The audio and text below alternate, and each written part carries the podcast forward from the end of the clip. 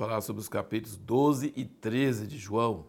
Você vê no início aqui, capítulo 12, que Jesus foi para Betânia, versículo 1, onde estava Lázaro, a quem ressuscitado dentre os mortos. Deram-lhe ali uma ceia, Marta servia, Lázaro era um dos que estavam à mesa com ele. Então Maria, tomando uma libra de bálsamo de nardo puro de grande preço, ungiu os pés de Jesus, enxugou com seus cabelos, encheu-se a casa do cheiro do bálsamo. Isso escandalizou os discípulos, principalmente Judas Iscariotes, porque foi um valor aparentemente jogado fora, um alto valor jogado fora. Jesus falou que os pobres vocês sempre têm com vocês, mas a mim nem sempre me tendes. É um problema sério para o homem não valorizar, achar que o dinheiro vale mais que Jesus, em vez de achar que Jesus vale mais que o dinheiro. É triste, né? E aí no versículo 9 do 12 fala: grande número dos judeus chegou a saber que ele estava ali, afluíram não só por causa de Jesus, mas também para verem a Lázaro, a quem ele ressuscitara dentre os mortos. Mas os principais sacerdotes deliberaram matar também a Lázaro, porque muitos por causa dele deixavam os judeus e criam em Jesus. No dia seguinte, versículo 12, as grandes multidões que tinham vindo à festa, ouvindo dizer que Jesus vinha a Jerusalém, tomaram um ramo de palmeiras e saíram ao encontro e clamavam: Hosana, bendito que vem em nome do Senhor. Bendito o rei de Israel. Jesus veio montado no jumentinho. Os discípulos ainda não entenderam muito que isso era cumprimento das escrituras, né? E versículo 17: Dava-lhe, pois, testemunha a multidão que estava com ele quando chamaram a Lázaro da sepultura e ressuscitara dentre os mortos. E foi por isso que a multidão lhe saiu ao encontro, por ter ouvido que ele fizera esse sinal, de sorte que os fariseus disseram entre si: Vedes que nada aproveitais, eis que o mundo inteiro vai após ele. Então você percebe que a ressurreição de Lázaro disparou essa unção maravilhosa por Maria, a entrada triunfal em Jerusalém e o projeto dos sumos sacerdotes de matar Jesus e o projeto de Judas Iscariotes de trair Jesus, porque ele ficou escandalizado com o dinheiro desperdiçado. Então, várias coisas eh, entraram em funcionamento por causa da ressurreição de Lázaro, que foi um milagre planejado. E no restante do capítulo 12, nós vemos uma ênfase aqui sobre luz. É uma das palavras-chave do Evangelho de João. Uma das palavras-chave é vida, que até então ele estava enfatizando mais a vida e verdade do que luz. E agora ele está falando sobre luz. Versículo 35. Disse-lhe então Jesus: Ainda por um pouco de tempo a luz está entre vós, andai enquanto tendes a luz, para que as trevas não vos apanhem, pois quem anda nas trevas não sabe para onde vai. Enquanto tendes a luz, crede na luz, para que vos torneis filhos da luz. Então, é, essa é uma lição maravilhosa de que a luz não fica para sempre, mesmo em nossas vidas. Toda pessoa, eu creio que toda pessoa que entra no mundo, em alguns momentos, Deus faz a luz aparecer para ela. Se ela não aproveitar esses momentos que a luz vem e crer, a luz vai embora, ela continua nas trevas do mesmo jeito que estava antes que a luz veio. Em alguns momentos, Deus faz a verdade chegar no nosso coração. Mas se nós não correspondermos, se nós não dissermos sim à luz, se nós não dissermos, ele fala, hoje se ouvirdes a sua voz, não endureçais o vosso coração. Então, quando a luz vem, quando a luz brilha, quando aquele, aquele descortinar, a gente fala assim, ah, será que é isso? Então, se você fala assim, eu quero isso, e é isso, eu nunca tinha visto isso, eu nunca tinha entendido isso. E quando você recebe isso naquela hora e crê, Jesus diz, aproveita que a luz está com vocês crede na luz para se tornar filho da luz. Se você crer nessa hora que a luz aparece e você crer na luz e se tornar filho da luz, a luz pode até ir embora, mas você é filho da luz, a luz vai continuar em você. Senão, você vai estar nas trevas. Ele continua no versículo 46 do 12, ele diz: Eu que sou a luz, vim ao mundo para que todo aquele que crê em mim não permaneça nas trevas. E aí nós chegamos no capítulo 13, onde João não fala muito sobre a ceia eh, da maneira que os outros evangelhos falam, mas ele fala coisas que os outros não falam. E uma das coisas foi esse lava-pés, e diz aqui que Jesus amou os seus que estavam no mundo e amou-os até o fim. E Jesus, então, ele lava os pés dos discípulos, e eu acho que todos ficaram envergonhados. Sim, acho que eles ficaram vermelhos de vergonha, mas ninguém falou nada. E como sempre, Pedro nos ajuda e fala: Eu não, o senhor não vai me lavar, não. Imagina! O senhor é um mestre e vem me lavar meus pés como se fosse um empregado, um servo.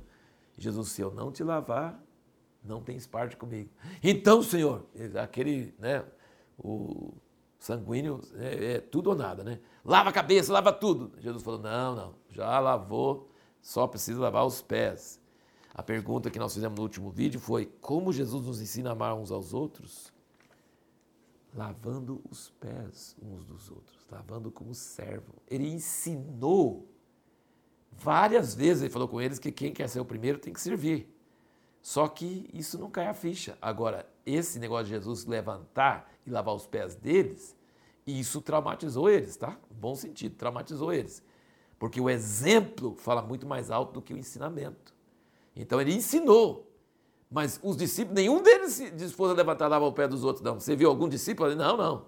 Mas Jesus, o Mestre Senhor, e ele falou assim: E eu sou. Versículo 13, ele falou assim: Vós me chamar de Mestre Senhor e dizeis bem, porque eu sou. Mais uma vez, um eu sou aqui, ó. Eu sou mestre e senhor. Ora, se eu, senhor e mestre, vos lavei os pés, também vós deveis lavar os pés uns dos outros, porque eu vos dei exemplo para que, como eu vos fiz, façais vós também. E aí, no fim desse capítulo, ele diz, no versículo 34, um novo mandamento vos dou, que vos ameis uns aos outros, assim como eu vos amei a vós, que também vós vos ameis uns aos outros.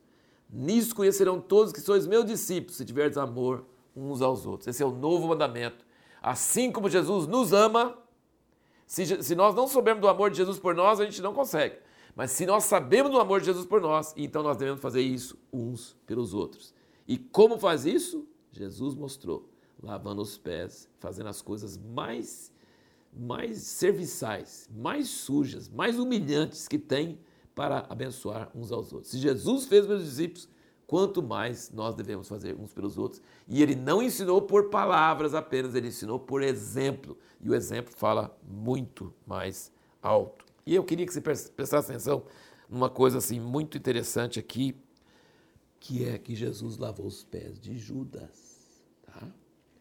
E Judas tomou a ceia. E Jesus sabia desde o início que Judas ia trair ele. E Jesus tratou Judas tão bem o tempo todo que os discípulos não sabiam quem ia trair Jesus. Então Jesus não discriminou Judas, apesar de saber que iria trair ele. Desde o início Jesus sabia. Mas ele mandou Judas, mandou os dois em dois, Judas era um dos dois. Judas deve ter expulsado demônios, curado enfermos, deve ter feito tudo isso, sabe? E Judas era tesoureiro, ele guardava o dinheiro de todo o grupo, ele que administrava.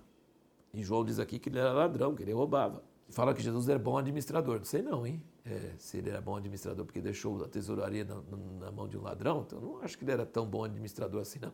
Ele era administrador dos dons de Deus. Ele não estava muito preocupado com outras coisas, não. Jesus tratou Judas igualzinho tratava os outros. Ele não discriminou Judas. Eu pergunto era, como que Jesus nos ensina a amar uns aos outros? amar até os que nós sabemos que vão nos trair, lavar os pés de quem vai nos trair. Agora, Jesus ficou perturbado, né? Olha aqui no versículo 21, diz, tendo Jesus dito isso, turbou-se em espírito, declarou, em verdade, em verdade, eu diz que um de vós me há de trair. E os discípulos ficaram entreolhando, quem é, quem é, quem é? E ele falou, quem é, pega o pão comigo? Mas foi tão sutil esse momento, que aqui a gente lendo, que todo mundo viu que era Judas. Não. Diz que quando Jesus falou com ele, ó, Diz que entrou logo depois do bocado, versículo 27, entrou nele Satanás. Disse depois Jesus: O que faz, faz o depressa. Ninguém entendeu. Jesus foi tão discreto em relação a Judas o tempo todo que ninguém sabia quem era. E aqui na hora da ceia, quando ele deu a dica de quem seria, quem está comendo comigo, que isso que é trair, comer com a pessoa como se está tudo de bem e está planejando esfaquear pelas costas, tá? Isso é trair. E aí ele comeu o pão e Jesus falou: O que tem que fazer? Faz depressa. Eles acharam que era alguma coisa sobre a a tesouraria. Eles não sabiam que era Judas. Então, sim, eu queria só mostrar como que esse amor de Jesus é poderoso, maravilhoso e que Deus nos dê esse amor também até pelos inimigos, até pelos traidores, até pelas pessoas que sabemos que vão nos esfaquear pelas costas. E a pergunta que nós procuramos responder no próximo vídeo é: qual a obra principal que Deus queria que Jesus realizasse em sua vida aqui na terra? Nós sabemos que Jesus veio para morrer pelos nossos pecados. Mas ele veio viver na terra. Ele teve uma vida aqui na terra antes de morrer. Qual era a obra principal que Deus queria que Jesus fizesse antes de morrer?